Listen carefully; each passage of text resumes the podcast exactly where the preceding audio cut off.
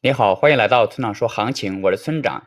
现在是北京时间六月十六日的上午八点零四分，BTC 即时价格三九九九五 U。我们先来看今天的行情。那行情方面呢，并没有太大的变化，四万点之上咱们就继续看多。然而，想要突破四万两千点附近的压力也并非易事，因此后市可能继续在四万两千点下方磨一段时间。但近期突破四万两千点仍旧是大概率的事情。消息面上呢，需要注意的是，北京时间周四凌晨两点，美联储的议息会议虽然继续宽松的可能性很大，但也有可能出现一些鹰派言论，导致市场快速跳水。那我们就拭目以待吧。总结一下，下一目标四万两千点。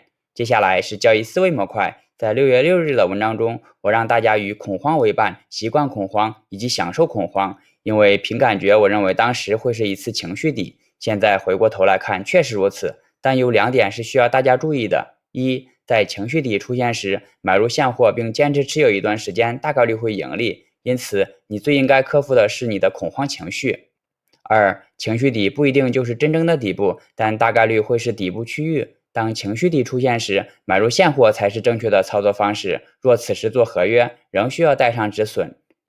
也就是说，当情绪底出现时，你不应该太关注盘面，而应该重点关注市场情绪。能够利用市场情绪赚钱，是有经验的交易员的基本素养。现在你学会了吗？好了，以上就是本期节目的全部内容。如果你想参考我的最新操作，请查看今天的策略版分析。拜拜。